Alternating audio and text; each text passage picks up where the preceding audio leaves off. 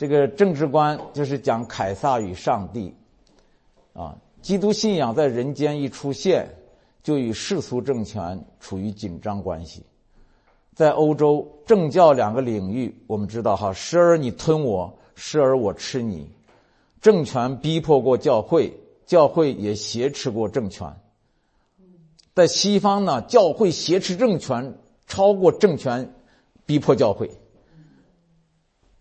啊，后来基督教渐渐式微呀，教会越来越被边缘化，以至于今天呢，即使在基督教文明国家，基督教也无法与政权对抗了。像中国这样的东方国家，政教关系的主动权则完全掌握在政府手中。那么，政权跟信仰这两者应该是怎么相处呢？两者之间有没有一种合理的关系呢？对这一点，哈，这个不但政权跟教会的看法不一样，就是教会内部的看法也不一样。那么，耶稣怎么讲的？所以我们还是回到我们的点。呃，遇到一个问题的时候，我们就看耶稣是怎么讲的。我就查了耶稣关于政教关系的这个话语，哈，概括起来说有三个方面：第一，政权跟信仰不混淆，就是分清楚；第二呢，顺服政权不对抗；第三呢，持守信仰不放弃。第一节，政权信仰不混淆，啊，不少人都同意耶稣政治观的核心就一句话。就是凯撒的物归凯撒，上帝的物归上帝。这换句话说，就是政权管政权分内的事儿，信仰做信仰分内的事儿。那么这句话是什么背景下说的呢？就是法利赛人商议怎么样就耶稣的话陷害他，就打发人去见耶稣说：“夫子，请告诉我们你的意见如何？纳税给凯撒可以不可以？”耶稣看出他们的恶意，就说：“假冒为善的人呐！”为什么试探我？拿一个上税的钱给我看，他们就拿一个银钱来给他。耶稣说：“这像和这号是谁的？”他们说是凯撒的。耶稣说：“这样，凯撒的物当归给凯撒，神的物当归给神。”他们听见就稀奇，离开他走了。当时犹太人被罗马人统治，被迫缴纳沉重的赋税。有一些犹太人奋起反抗，比如奋锐党人。耶稣的门徒西门呢，原来就是个奋锐党人，啊，显然呢，这个该不该向凯撒纳税是一个极度敏感的政治话题。那对犹太人来说呢，不仅如此，也是牵动他们敏感的民族情感。那法利赛人在公开场合故意的难为耶稣啊，用心险恶，因为耶稣不管怎么回答，该或不该，后果都不堪设想。但是耶稣呢？进退两难中，四两拨千斤，轻轻一句话，凯撒的归凯撒，上帝的归上帝，就挫败了法利赛人的计谋。更重要的，他发出了上帝威严的声音呢，威严的声音，就是难怪那个自由派神学家也说这话一定是耶稣说的，啊，历史上即便是反基督教的人，也承认耶稣这个回答精妙绝伦，无懈可击。其实你知道，他不是在责备凯撒。他是给凯撒在划界限，啊，凯撒的物当归给凯撒。这句话可以说是耶稣对地上政权的尊重，也可以说他是对地上政权的轻蔑，啊，无论如何，这一句话是为了下一句话做铺垫的。耶稣说这句话的目的是让这句话过去，让这个凯撒跟他的物不再成为问题，好引出下一句真正耶稣想说的话，就是神的物当归给神。意思就是我的物当归给我。于是呢，这里引出三个问题：第一个问题，难道神与凯撒不分高低，各负其责，各尽其责？呃，是一种谁也管不着谁，井水不犯河水的关系吗？是不是？不是这种关系。凯撒的物当归给凯撒，神的物当归给神。这句话讲的不是凯撒与神的关系，而是凯撒的物与神的物的关系。你注意，这个区别很大，啊，有时候我们真的误解这个这个地方，讲的不是凯撒跟神谁属谁，而是讲谁的物归属谁。因为如果说到凯撒跟神的关系，不言自明是神大，那很简单，对吧？神管着凯撒，但是掌管历史、掌管全宇宙的神，他并不去管交给凯撒让凯撒负责的那些物，就好像我当连长的时候，我不管排长下边的具体事儿，让他去管，但是我是他的上司。啊，由于凯撒的权柄是神所赐的，那么对人类来说呢，他就是在上掌权的。这里不是说君权神授啊，说的是属于君王的事物，神就交给君王来处理。看得出来，这对君王来说是一种授权，也是一种限制。啊，这是第一个问题。第二个问题就是神的物跟凯撒的物怎么区分？什么是神的物？什么是凯撒的物？这很多人很多人很关心这件事。其实很简单。凡是信仰的事儿、心灵的事儿、天国的事儿，都是神的物。神的物归给神，就是说，一个信仰者，他的心灵世界是归属于神的，他只尊神的名为圣。凡世俗的事儿呢，肉身的事儿、地上的事儿，凡涉及人间秩序的事儿，都是凯撒的物。呃，凯撒的物归给凯撒，主要表现为一种国家跟社会的规范。对这种规范，每个人，包括呃心灵归属于神的信仰者，也得遵守。那这里边出现了一个问题，教会的问题。那么教会属于谁？我来分析啊，教会所信的、所讲的、所传的，都是关乎信仰、关乎心灵、关乎天国的事儿，所以是属于神的。但是教会具有人间的组织形式，比如堂舍、财务、人员、行为，这些等等，不能不在社会规范之内。所以教会的事儿呢，不完全是神的物，也不完全是凯撒的物，它在两者之间被撕扯着，历史上一直如此。第三个问题，为什么神的物和凯撒的物之间会发生混乱？是不是两者很难区分清楚？啊，不错，两者确实很难分得一清二楚。不过，造成混乱的根本原因是人的原因，是人的罪。人人都自以为神。一方面，凯撒要如神，啊，他不仅要自己的物，也要神的物。哈哈他不仅要社会的秩秩序，等等等等，他还要人心的敬虔，向他敬虔；要人敬畏，向他敬畏。这是凯撒这一方面。那么教会这一方面呢，也要如神一样，动不动以神圣自居，以神的名义论证、干政、代政，以致人类词典中很早就出现了一个词儿，一个可怕的词儿叫“政教合一”。中国不明显，因为中国从来教会没有这么得势过。西方教会那得势的时候，真的是六亲不认，全欧洲的皇帝加起来都拜在教皇的脚下。这是为什么？马丁路德宗教改革的时候，有一些国家的国王支持他 反抗教皇，很复杂的事情。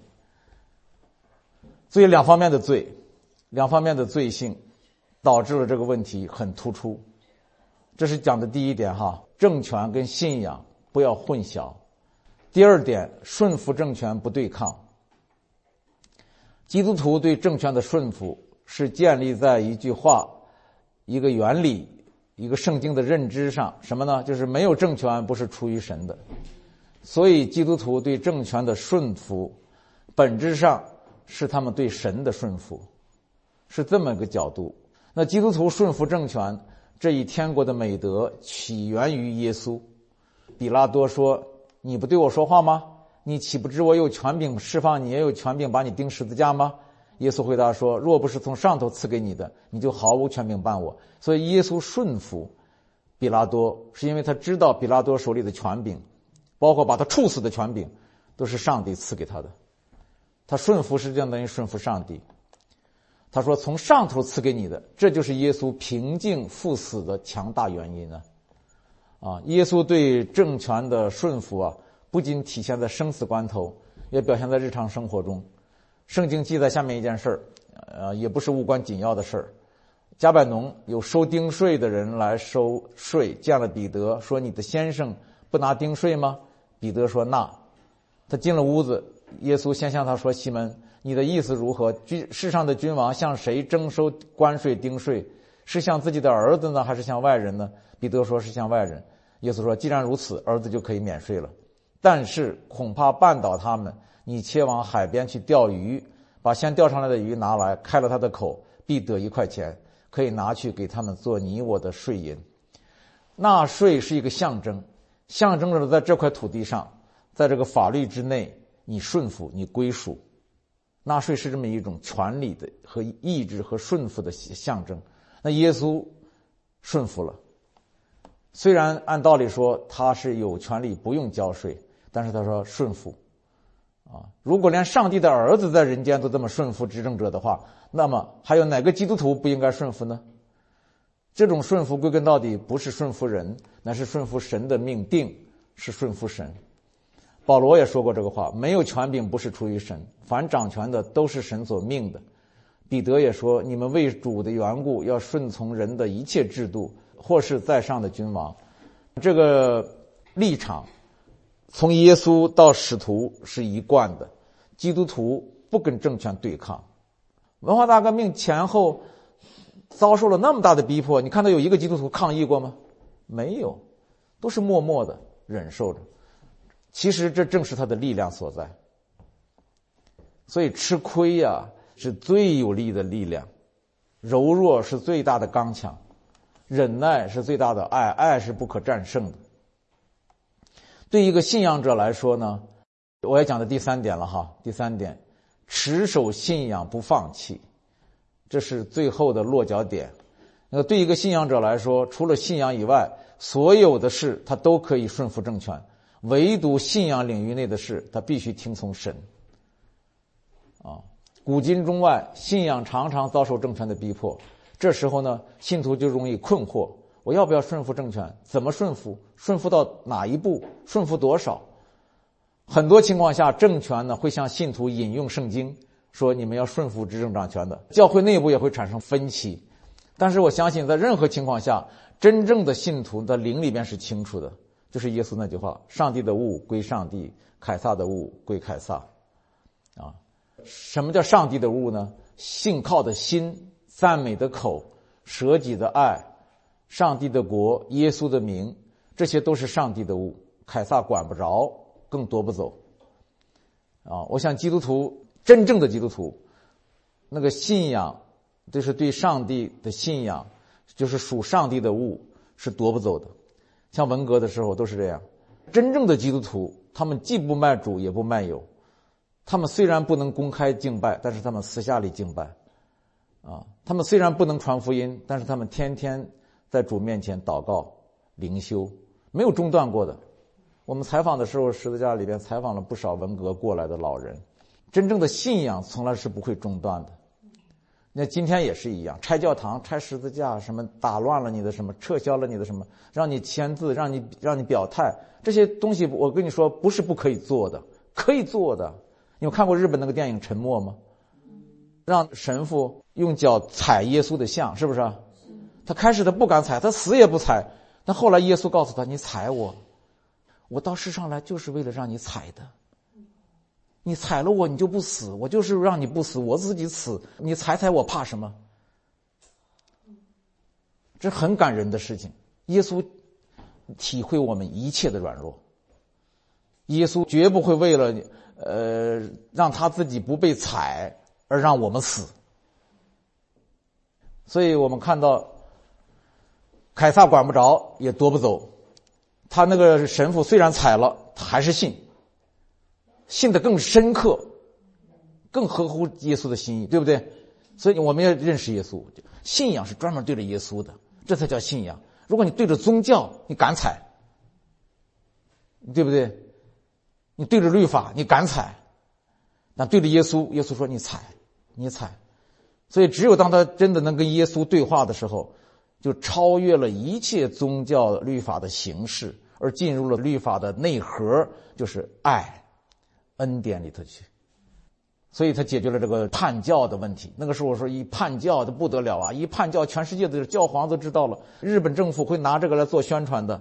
那耶稣说：“你不是叛教，你没有叛教，我命令你踩我。”啊，宗教很难理解这个真正的信仰。很难理解耶稣多么宽广，多么超然。持守信仰的底线，只有在信仰与政权发生激烈冲突的时候才显得重要。早在耶稣时代，冲突就是白热化的。那时候的逼迫来自政权跟宗教的联盟，就是法利赛人跟罗马政权。耶稣离世之后，门徒们在刀剑下、在墓穴里、在尸口中，舍命持守着信仰的底线，直到君士坦丁大帝把基督教合法化，开始腐败。嘿嘿嘿，基督教一合法，没逼迫，开始腐败。所以逼迫是神的祝福啊，真的，神的祝福。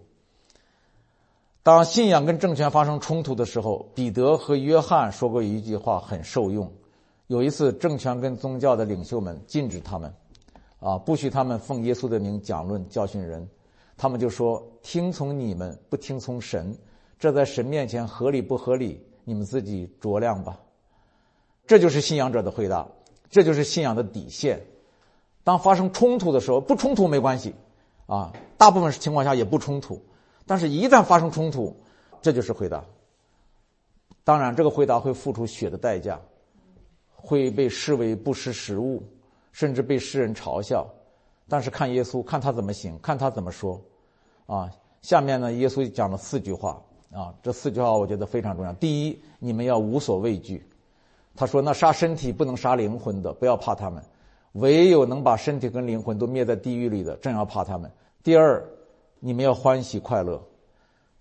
他说：“人若因我辱骂你们、逼迫你们、捏造各样坏话诽谤你们，你们就有福了，应当欢喜快乐，因为你们在天上的赏赐是大的。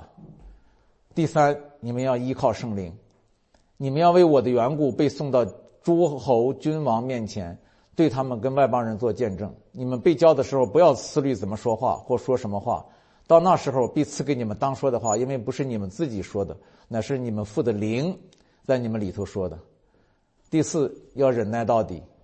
你们要为我的名被众人恨恶，唯有忍耐到底的必然得救。啊，这是政教关系上耶稣讲的话。那最后归结到逼迫，他说他们怎么逼迫了我，他们也会逼迫你们。啊，学生不能大过先生，这是一个铁律。但是呢，呃告诉我们逼迫中，他与我们同在，圣灵与我们同在，有平安，有喜乐。啊。这个忍耐到底必然得救，忍耐不仅是一种美德，是一种得救，而且是一种爱。爱是恒久忍耐，爱神爱人的心就在忍耐中就完成了。我们最后来一起祷告。好，天父啊，我知道你掌管一切，你是万王之王，你的全能无所不包。我要把我们一切的苦难、困惑、愿望都告诉你，父啊，你也知道世界上的事儿，我们要顺服执政掌权的。但是属你的事儿，你必保护我们，你必引导我们。主耶稣啊，你在我们心中的时候，谁也不能夺走。主啊，我们特别为中国的教会祷告，拿掉的都是你允许的，而唯有你自己的爱是永远不会拿掉的，因为没有什么能使他们与你的爱相隔绝。谢谢主，对我们也是一样。我们坐在这里的每一位，你与他们同在，保守他们的脚步，保守他们的信心。保守他们的爱心，保守他们的盼望。主啊，谢谢你，有你同在就是得胜，有你同在就是盼望。奉耶稣的名，阿门。